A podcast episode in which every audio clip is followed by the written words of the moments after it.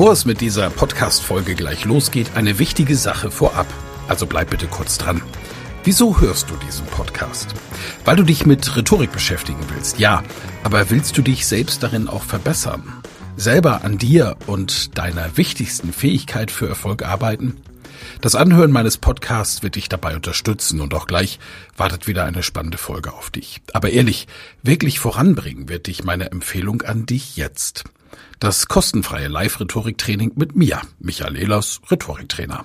Darin erfährst du, wie du Redeangst besiegen kannst, was du tun kannst, um andere Menschen zu überzeugen, welche Tricks die Profis nutzen, um in allen Situationen Sicherheit auszustrahlen, mit welcher innovativen Methode du über dieses Training hinaus am Ball bleiben und deine Rhetorik in der Praxis trainieren kannst. Sei also dabei. Pausiere gerne die Folge und gehe auf www.rhetorikheld.de. Diese Website findest du auch in den Show Notes. Wir sehen uns dann. Ich freue mich riesig drauf und jetzt viel Spaß bei der Folge.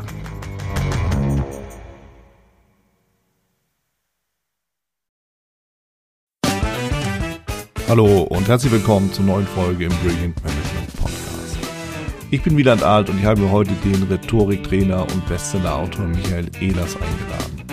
Wir beide haben darüber gesprochen, was Haltung und Führung gemeinsam haben wir haben uns darüber unterhalten, warum Rhetorik in der Führung ganz essentiell ist.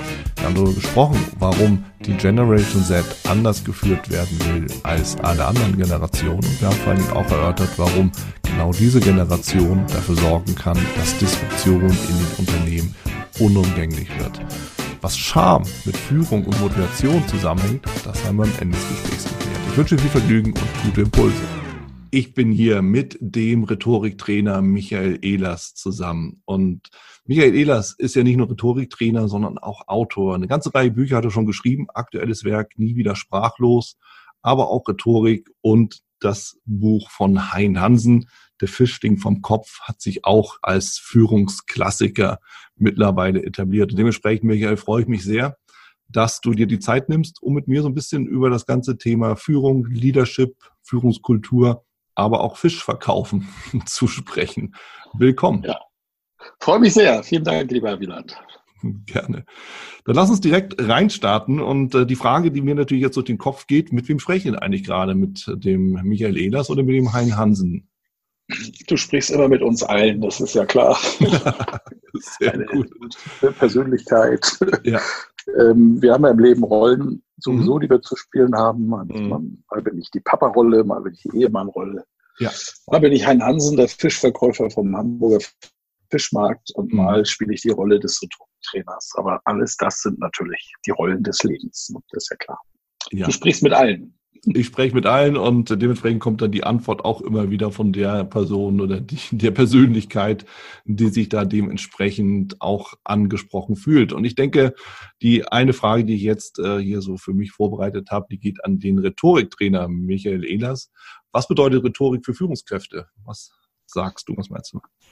Die wichtigste Kompetenz, die sie überhaupt erlangen können. Das ist meine Erfahrung und das sage ich nicht nur als Rhetoriktrainer, sondern eben auch als erfahrene Führungskraft. Ich hatte ja das Glück, dass ich mit 18 Jahren zur Bundeswehr kam, mhm. mit 19 Jahren bereits Führungskraft war, also eigentlich schon mit 18, aber hierarchisch dann ja mit 19 nach einem Jahr Ausbildung mhm.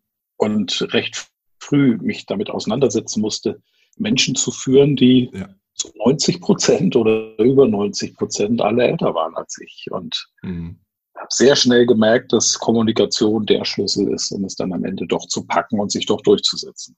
Mhm. Ja, worauf muss ich denn besonders Wert legen oder achten, wenn ich beispielsweise ganz frisch jetzt in die, in die Position komme, meine erste Führungsposition einnehme, vielleicht sogar aus dem Team komme? Da verändert sich ja schon das Miteinander ein bisschen. Ich bin auf einmal nicht mehr gleicher oder gleichen, ne? also mhm. gleich oder gleich, sondern auf einmal bin ich ja vorgesetzt. Verändert sich ja. Kommunikation und Rhetorik dabei? Ja, ich hätte mir gewünscht, natürlich damals, dass ich damals schon das Wissen hab, hätte, das ich heute habe. Äh, da hätte ich mir auch vieles leichter machen können. Ja. Damals war mir noch nicht klar, was Persönlichkeitsentwicklung überhaupt bedeutet. Und Rhetoriktrainings, wenn sie richtig gemacht sind, aus meinem Verständnis heraus, sind ja immer persönlichkeitsbildende Seminare. Ja. Das heißt, wenn jemand anfängt und sich Gedanken darüber macht, wie wirke ich auf andere, stellt er sich ja eine entscheidende Frage, nämlich wie ist meine Wirkung auf andere Menschen.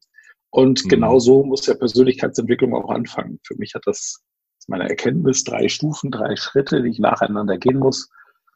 Ähm, und die sind ganz ähnlich der Ausbildung im Handwerk. Du wirst das vielleicht kennen, Wieland.